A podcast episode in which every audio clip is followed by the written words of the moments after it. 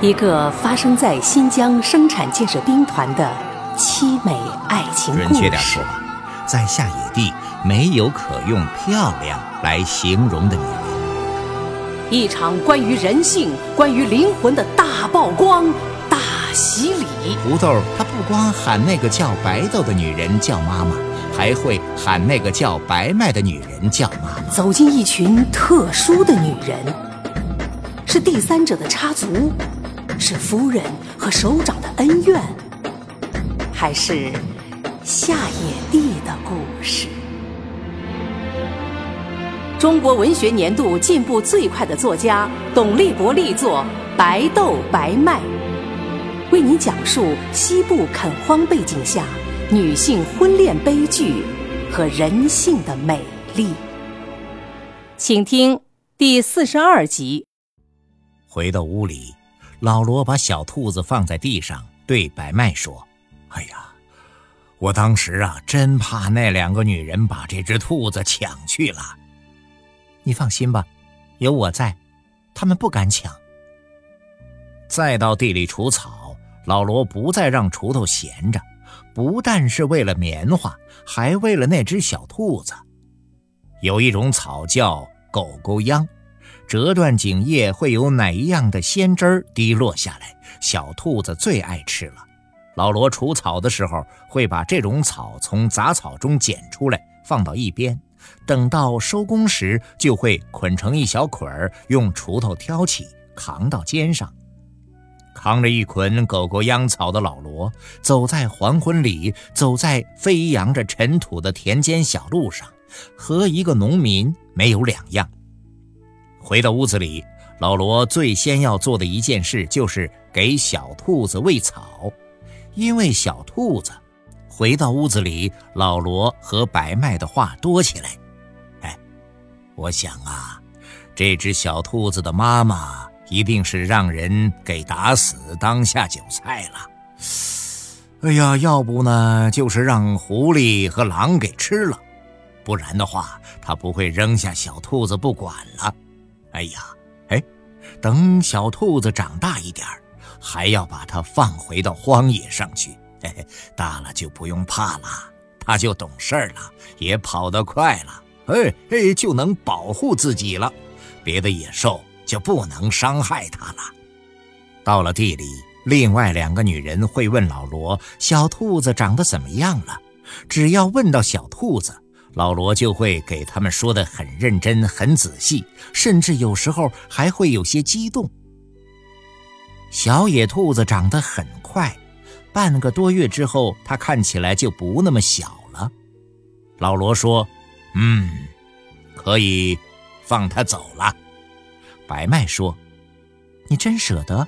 哎呀，不舍得也要放，把它放在我们屋子里，啊就像是把人关在监狱里。这兔子也有它的自由，也有它的家人，有它的伙伴只有和他们在一起呀。”它才会真正高兴啊！啊，那西边呢有一个水库，水库边有一片草地，水库里的水很清，草地上草很鲜嫩，把它放到那儿，它一定会活得很好。第二天收了工回来，老罗和白麦去放生小野兔子。下野地的夏天，太阳很晚才会落到山里去。所以老罗和白麦走到了水库边上时，太阳像个大红气球，还要飘荡在地平线上。白麦说的很对，水很清，草很鲜。老罗把小野兔子放到了草丛里，轻轻地拍了它一下，说：“去吧，小家伙，小心点儿，别让那些坏蛋把你给害了。”野兔子钻进了草丛，马上就看不到影子了。野兔子没有了，要干的事儿干完了，可以回去了。可回去也没有什么事儿。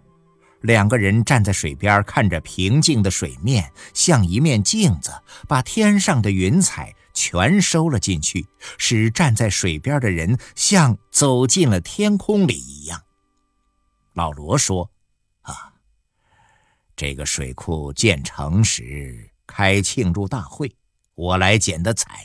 哎呀，只记得当时热闹的不行啊，没有发现这个水库这么好看。那时候你是官儿，你太忙了，没办法静下心来看。啊，看来呀，平常一点儿，闲一点儿，嗯，也是挺有意思的。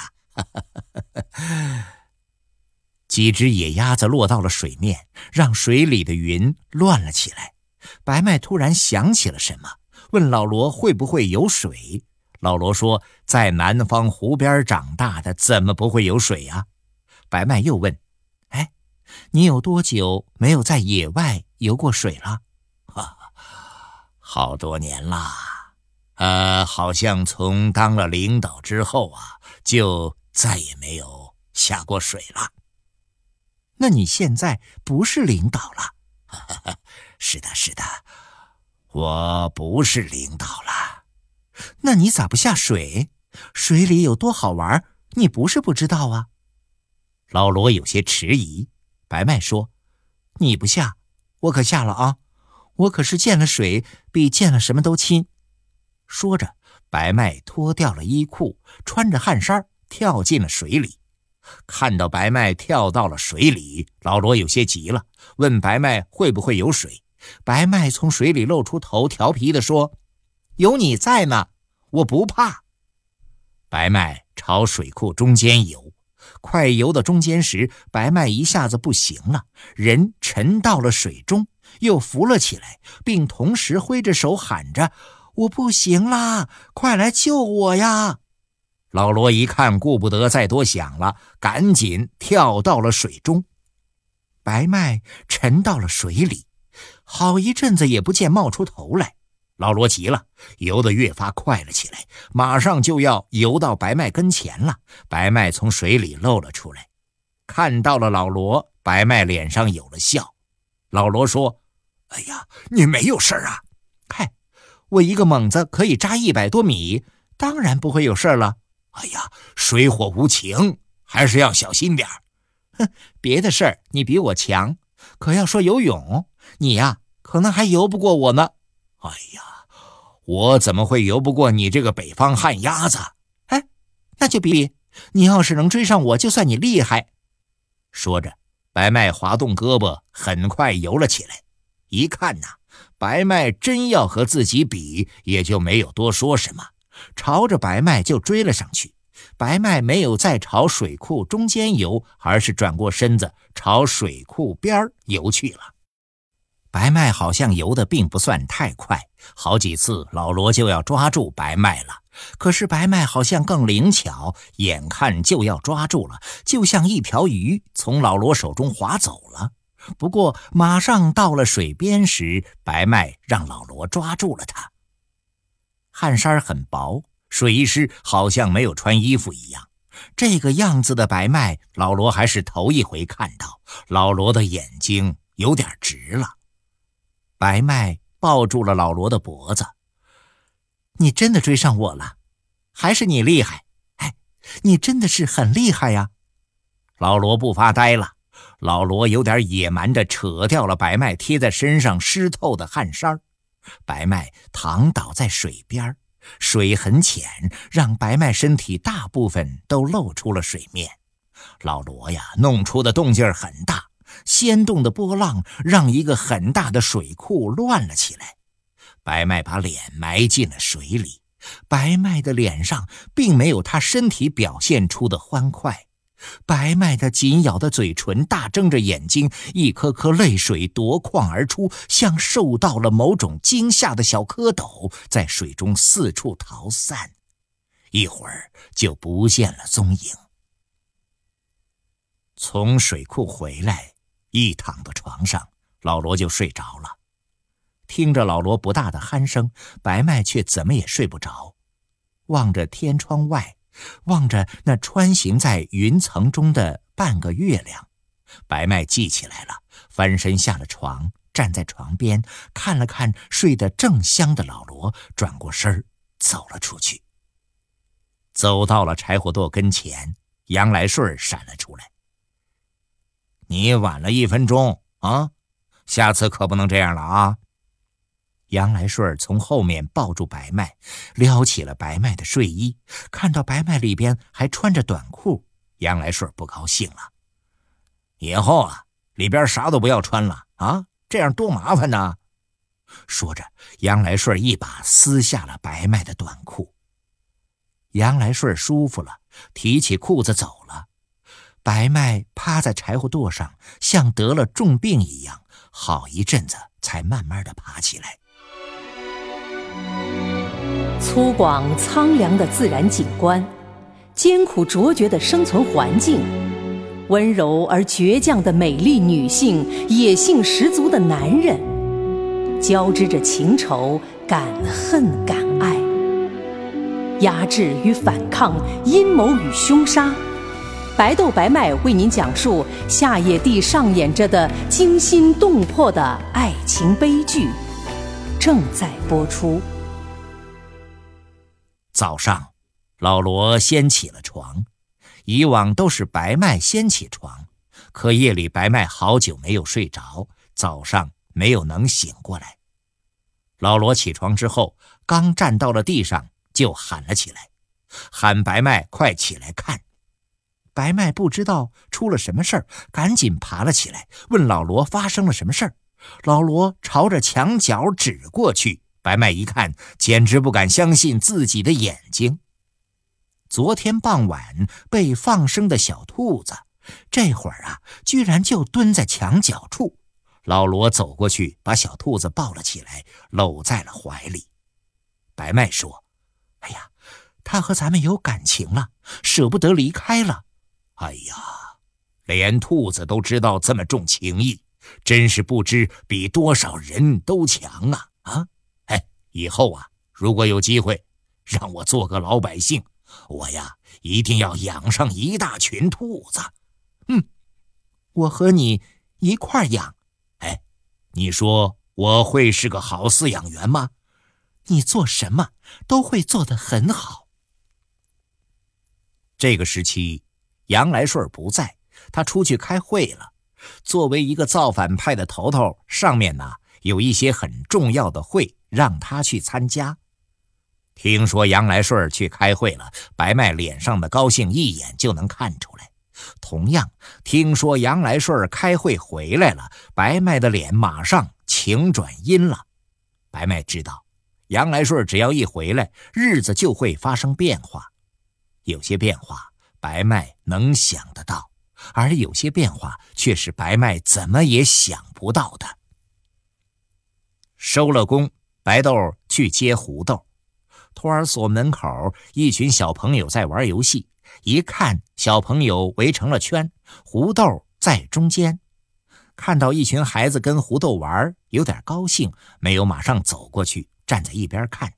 一看，看出了不对劲儿。站在中间的胡豆怎么会低着头弯着腰？再一看，别的小朋友全叉着腰举了小拳头。再听从他们嘴里发出的声音，不是儿歌，而是口号。口号很有节奏，但喊的却是“胡豆是个小坏蛋，打倒胡豆”。胡豆是个小坏蛋，打倒胡豆。不单光是喊。其中几个个子高一点的小朋友真的冲了过去，把胡豆打倒在地，还用脚往他身上踏。两个阿姨带着红袖章，看见孩子这么闹，不但不管，还站在一边咧着嘴笑。白豆大叫着跑了过去，把打胡豆的小朋友推开，把胡豆抱了起来。两个阿姨不愿意了，说白豆大喊大叫，把孩子吓着了。白豆说：“他们这样欺负我的孩子，你们为什么不管？”阿姨说：“这些孩子是在闹革命呢。你的孩子本来就是反革命的崽子，就该被打。”气得白豆朝他们配了一口唾沫。反革命的老婆也这么猖狂，真是太不像话。两个阿姨顺手抄起了一根扁担，就朝白豆砸了过去。白豆啊，怕伤着了胡豆，只得把身子一偏，让扁担砸在了肩膀上。两个阿姨还要继续用扁担打白豆呢，被一个人喊住了。这个人呐是杨来顺。白豆说：“杨来顺，你是不是真的不想让我们娘俩活了？哎呀，你这是什么话啊？别人打你们，我帮你们，不让他们打，你不说我好，还要责怪我啊？哼，要不是你，别人怎么会这么欺负我们娘俩？哎呀，不想被欺负那也很容易呀。嗯，只要你按我说的去做就行了。你要让我做什么？发表一个声明。什么声明？声明和胡铁划清界限。断绝夫妻关系，哎，我保证你们母子俩再也不会被欺负。这是胡铁的儿子，我是胡铁的老婆，我们没法断。那我就没办法了。哎，看在我们曾是夫妻的份上，夫妻？怎么？啊？想我了？哎，本来也不是不可以的。这说真的，哎，你比那翠莲不知强多少倍。但你要是和白麦比起来，嘿，那就像是烂杏子和鲜桃子相比了。你，你这话是什么意思？白麦不但脸比你长得好看，身子比你长得更好看，那干起来 更是你比不了的。你说什么？你把白麦怎么？你吃醋了？杨来顺，原来觉得你坏，但没想到你这么坏。杨来顺凑近了白豆说：“哎，我呀是坏，胡铁好啊。可胡铁那么好，怎么就扔下你们娘俩不管，让你们在这儿活受罪呀？”嗯。白豆抱着胡豆往家里走。走着走着，突然仰起头，朝着天上大喊了一声：“胡铁，胡铁，你到底在什么地方？你真的扔下我和儿子不管了吗？”明知道胡铁不可能听到他的声音，可他呀，还忍不住的喊了起来。白豆的喊叫，不知道胡铁是不是真的听到了。不过杨来顺是听到了。听到白豆的喊叫，晚上睡在床上的杨来顺做了个噩梦。开始不是噩梦，开始啊是个好梦，梦到了白麦。白麦脱光了衣服，一下子把白麦扯了过来，让他趴到了桌子上，激动的不行。正要贴上去呢，就看到了一个人站在眼前。一看到这个人呐，身子马上变成了一块冰，因为这个人是胡铁。没错。杨来顺真的看到了胡铁，不但看到了胡铁，还看到了胡铁手中的刀子。刀子在胡铁手中翻来转去，分明是随时都要飞出去的样子。杨来顺急了，一下子拔出了手枪，端起手枪对准了胡铁，并且大声地喊着：“胡铁，你吓不住我！你有刀子，我有枪，你的刀子再快也没子弹快。”说着。杨来顺真的扣动了扳机，子弹飞出去了，也打在了胡铁的身上。但是中了子弹的胡铁没有倒下，还是直直的站在那儿。胡铁说：“杨来顺，告诉你，只要我在，你就不会有好日子过。”说完了这句话，胡铁就像一阵风，没有了影子。杨来顺拉开门要去追，却摔到了床下面。摔醒了的杨来顺坐在地上，靠着床帮子，点着了一根烟。看来呀，万里长征只走出了第一步，你死我活的阶级斗争正在继续中。杨来顺同志还不能掉以轻心睡大觉啊！黑暗中，杨来顺好像听到了警钟般的提醒。床上放着一个小木箱子。小木箱上一盏小油灯，油灯旁边坐着两个人，一个是大人，一个是孩子。大人叫白豆，孩子叫胡豆。白豆在给胡豆做衣服，胡豆却不要白豆做衣服，要听白豆讲故事。好在做衣服用的是手，讲故事用的是嘴，这两件事可以同时做。白豆说：“好，好，好，娘啊。”给你讲故事。白豆不会讲故事，白豆讲的故事是他听来的，也是听妈妈说的，妈妈又是听妈妈的妈妈说的，这么往上推呀，白豆的故事就是些很老的故事，老的不知流传多少年了。故事和衣服不一样，衣服穿不了几年就旧了、破了，不能穿了；故事老了却不会旧、不会破，就能一辈一辈子的往下传。好多故事都是这样：男人出了远门，把女人留在了家中，女人天天的等着男人回来，可男人总是不回来。